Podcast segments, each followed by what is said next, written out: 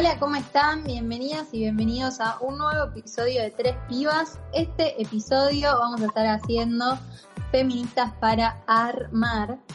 Eh, si no escucharon el capítulo anterior en el que hicimos algo parecido, pueden ir a escucharlo más abajo ahí en Spotify. Eh, pero bueno, en este episodio vamos a estar hablando de algunas feministas y mujeres que marcaron la historia eh, y lo vamos a hacer en orden cronológico. Así que voy a empezar yo hablando de Simone de Beauvoir, y Maga y Astrid, ¿cómo están? Cuéntenme también de quiénes van a estar hablando. Hola, ¿cómo andan? Hola chicas, hola Noé, hola Astrid, hola a todos los que nos están escuchando y a todas las que nos están escuchando. Exacto, este es la segunda parte de Feministas para Amar también. Hicimos un poco un juego de palabras para hablar de ciertos personajes que nos parece importante eh, reivindicar. En mi caso voy a estar contando un poquito la historia de Alejandra Pizarnik, la poeta argentina, que rompió un poco con los cánones de su época, pero bueno, además tuvo que luchar con algunos fantasmas que la llevaron al suicidio a muy temprana edad. Así es, bueno, vamos a hacer como segunda parte de esta idea de episodio y de glosario feminista. Bueno, como se habla ahora en TikTok, es el story, el story time, eh, así que sería la parte 2. Y yo elegí a Mariela Muñoz, que fue una persona trans eh, muy activista y que luchó bastante por los derechos de las personas trans. Eh, así que me pareció copado traerla eh, para conocer un poco de su trabajo. Bueno, si les gustó el episodio 1 y les gusta este episodio 2, den like para la parte 3. Bueno, empiezo contando, haciendo un story time de la historia de Simone de Beauvoir. Claramente, como indica su apellido, es francesa. Y bueno, en el momento en el que ella vivió y era más chica, su familia era una familia de clase alta que tenía mucho dinero y las mujeres de ese entonces estaban destinadas a tener hijos y a casarse y no, no planificaban otras cosas. Lo que sucedió con su familia es que perdieron toda la plata y estaban en bancarrota entonces el padre les dijo que como no tenían el nivel de clase social alta, iban a tener que salir a trabajar y no se iban a poder eh, casar como estaban predestinadas. Así que para ella fue como un poco una liberación y desde ese entonces empezó a, a, pensar en su futuro de forma como más libre, ¿no? Como decir, bueno, me pasó esto, yo ahora me voy a dedicar a algo que me gusta a mí, ¿no? Y siempre le gustaron las letras, así que se dedicó a la filosofía y empezó, bueno, en la facultad, donde conoció a todos hombres que, que estudiaban ahí con ella. Uno fue Jean-Paul Sartre, que luego fue su marido junto con sus compañeros, predicaban como una filosofía del existencialismo, ¿no? Que eh, es un poco lo que pienso yo también, ¿no? Que es como que uno tiene como ese propósito de buscar el sentido, ¿no? De todo esto y como, como ese trascender con su obra o con lo que uno hace a esta vida y dejar como, como una trascendencia, ¿no? Que la verdad es que es algo que a ella le sucedió porque con su obra es como que se inmortalizó. Ella vivía allá en Francia, ¿no? Y estaba como metida en su mundo en el que tal vez no, no sufría, no sé, una discriminación marcada o, algo notorio en el que ella diga, eh, ay, soy mujer y por eso no puedo hacer algo o me tratan de manera diferente. Pero lo que le pasó fue que en un viaje que hizo a Nueva York, ahí empezó a darse cuenta, ¿no? De estas cosas y de estos cambios y de la mujer norteamericana y empezó como a tomar conciencia también de las clases sociales, de que no era lo mismo una mujer norteamericana eh, de clase alta que una obrera que salía de trabajar y tenía que seguir cuidando a sus hijos, a su marido, seguía teniendo las tareas, entonces empezó como a tomar dimensión y conciencia sobre todo esto, sobre la división de tareas de las mujeres, sobre los mandatos.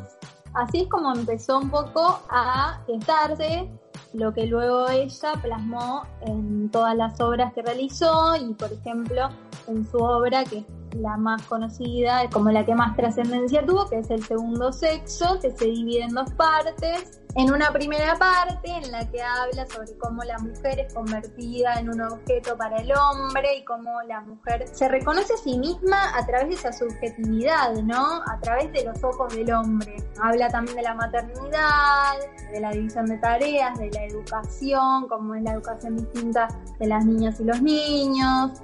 Eh, bueno, y en la segunda parte cuenta todas las experiencias de ser mujer en la sociedad de su tiempo, en todas las etapas las niñas hasta la vejez y en particular las vivencias de mujeres casadas, mujeres lesbianas y prostitutas, que parece entonces era toda una revolución. Y bueno, la frase más reconocida de ella es no se nace mujer, se llega a serlo.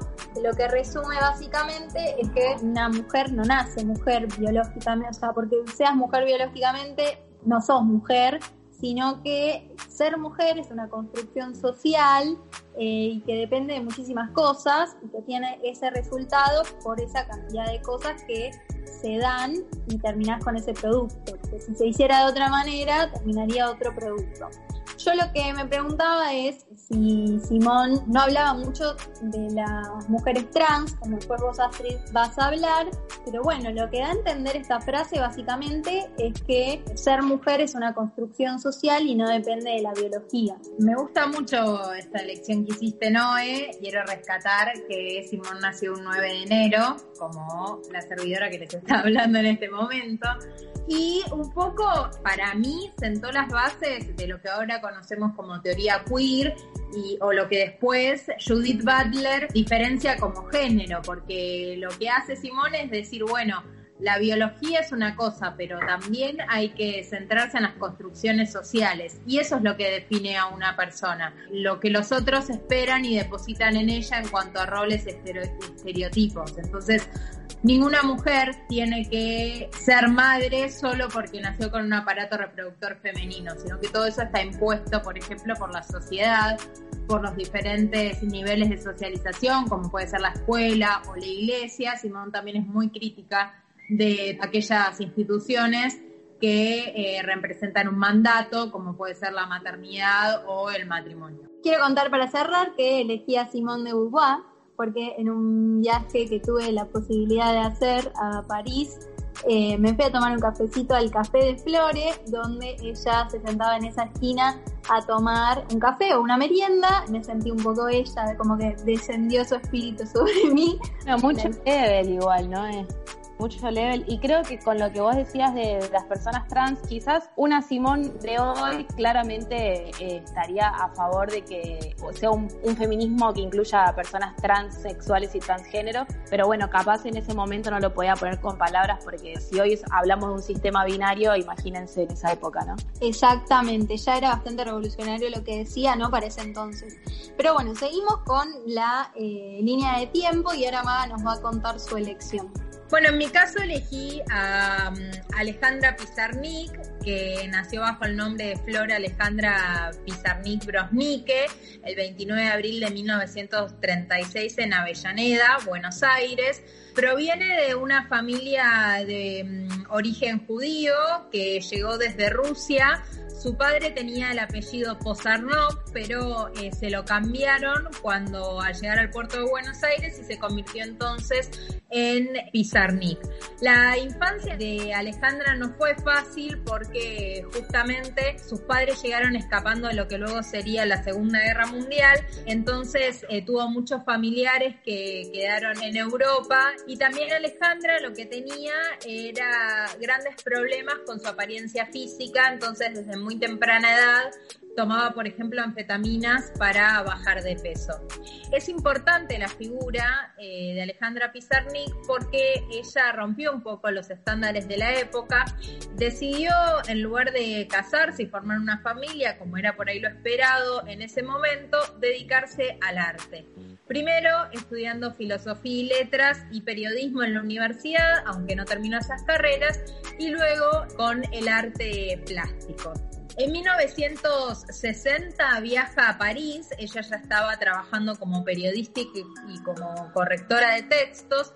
Y ahí eh, en París eh, le toca entrevistar a Simone de Beauvoir, así que esto se conecta un poco con la historia de Noé y conoce a Julio Cortázar, que terminó siendo un gran amigo de ella, y Octavio Paz, que también eh, fue importante en su vida y prologó uno de sus libros.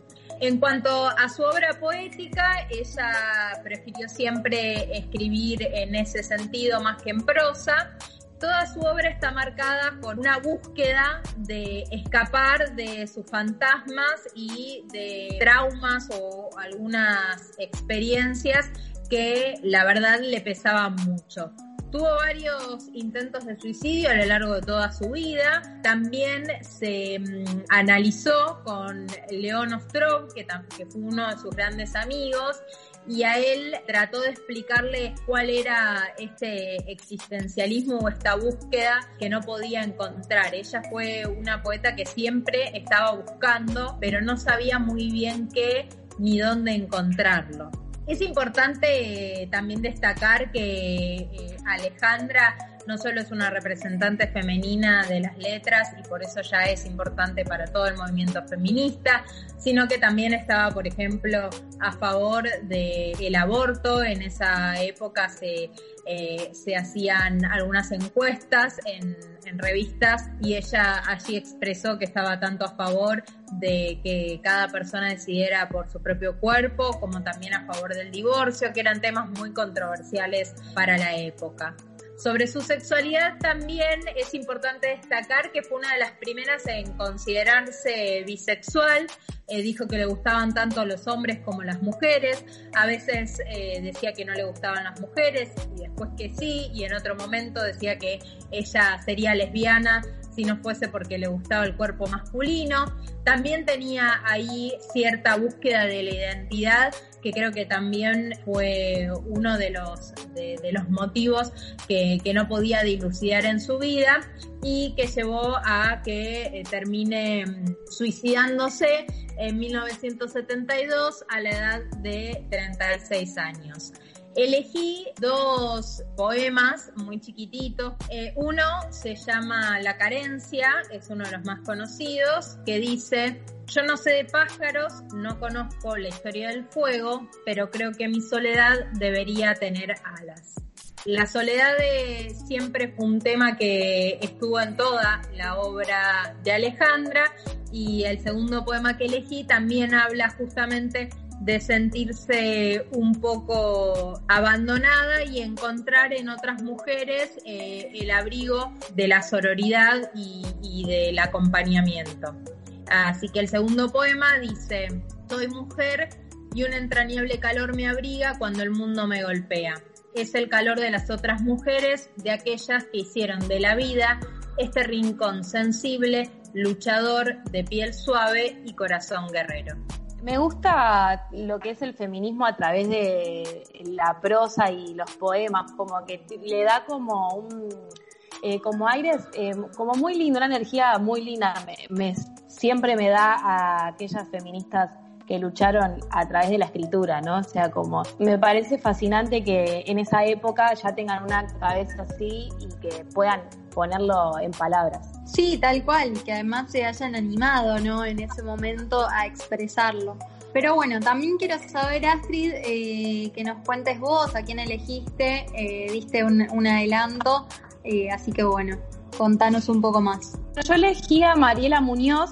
Lo que voy a leer es un extracto de Feministas para Colorear, que es un libro de Carolina Aguirre y Eliana Iníguez, que bueno, es un librito que es tanto para adultos como para niños y tiene un resumen así de grandes feministas a nivel mundial y elegí eh, a Mariela Muñoz, que era una persona trans argentina que nació en 1943 y murió en el 2017. Ella misma se decía, soy Mariela Muñoz, mujer, madre y abuela. Ella, además de activista por los derechos transexuales y transgéneros, fue como la mamá del pueblo bueno, obviamente no nació como Mariela, sino que se llamaba Leonardo.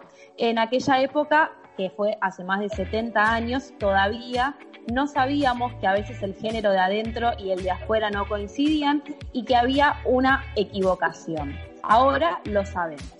Mariela, sin embargo, siempre supo que era mujer y quiso tener el pelo largo y colorado, pintarse la boca, vestirse como una chica. Aunque muchas veces le dijeron cosas feas, la insultaron o se asustaron por su aspecto, a ella nunca le importó. Fue una mujer generosa, amorosa, dedicada, trabajadora y una gran mamá. ¿Por qué fue una gran mamá? Porque adoptó 17 nenes que vivían en la calle, los cuidó, les dio de comer y los mandó al colegio como si fueran sus propios hijos. Hubo un día que un juez descubrió el caso de Mariela y lo que hizo fue quitarle a los nenes argumentando que no podía ser mamá porque era transexual. Es decir, que como había nacido varón no podía ser madre. Fue entonces que Mariela y un montón de organizaciones de Argentina empezaron a luchar porque el Estado reconozca a todas las chicas trans como lo que son, mujeres, y mujeres con los mismos derechos que todas las demás. Fue incansable su lucha por conquistar el derecho de los transexuales y que pudieran adoptar niños y formar una familia. Luego de cuatro años logró que la justicia reconociera su identidad como mujer y le devolviera la tenencia de muchos de esos nenes que habían apartado de él. Fue la primera transexual en recibir un documento de identidad femenino por parte del Estado Murió a los 74 años y sigue siendo un ejemplo de libertad y una prueba de que para ser mamá de verdad lo único que importa es tener mucho amor para dar. Elegí a Mariela Muñoz porque me pareció interesante, bueno, dar a conocer uno de los inicios de lo que fue la lucha por los derechos trans. La vez pasada yo había elegido poetas, había hablado de Alfonsina Storni y de María Elena Walsh, y esta vez me quise ir como para el lado de lo que es la vivencia en sí misma, o sea, pelear en cuerpo y alma, digamos. Así que me pareció interesante dar a conocer cuál fue su bien. No solo fueron los derechos, sino que además eh, quería ser madre, ¿no? Me parece súper interesante tu elección porque más allá de, como estuvimos hablando, ¿no? Maga, de una escritora que luchó a través de, su arte o yo de una filósofa, que son mujeres que tal vez como que fueron más teórica, digamos, pero tu elección es, como dijiste vos, su lucha fue su vida directamente. Exacto, sí, como eh, la vez pasada, en el episodio anterior, habíamos hablado un poco de lo que era el feminismo de clase media, ¿no? Que quizás era lo que más usaba en aquella época. Y bueno, traer un poco, eh, si bien es bastante actual, porque ya murió en el 2017, el feminismo de lo que es eh, poner el cuerpo en una marcha, en una lucha, en una pelea, pelear con la justicia y bueno, es. Sí, está buenísimo también que hayas traído a una mujer que por ahí no conocíamos tanto la historia. Va, en mi caso, cuando pienso en la lucha del colectivo trans, por ahí me vengo un poco más acá en la época y pienso en, aquellas que lucharon tanto por la ley de identidad de género, como lo Ana Berkins o Diana Zacayán, y pierdo un poco el hilo y, no conocía la historia de Mariela y, todo lo que yo para ser reconocida como mujer y también como madre y cómo lo logró a través de su activismo. Así es. Bueno, eh, por eso les comentaba también que ese libro es muy interesante porque tiene como un resumen eh, muy chiquitito de feministas muy importantes alrededor del mundo, con algunas quizás eh, uno empatiza más que con otras eh, por el tipo de lucha o por la, forma de hablar, digamos, eh, o de pensar, pero bueno, me pareció interesante traerlo a colación. Bueno, mi perrita también quiso participar del, del episodio. feminista, claro. Sí, está diciendo que le gustó tu elección, Astrid, así que bueno, vamos, vamos a leer. Cada una básicamente también recomendó un poco un libro, así que bueno, con estos ladridos damos por terminado de Feministas para Amar y para Armar. Seguramente si les gustó, eh, vamos a hacer una tercera parte, pero bueno, terminamos con este. Esto fue Tres Pibas. Hasta la próxima. Seguinos en Instagram, arroba Tres Pibas Pod.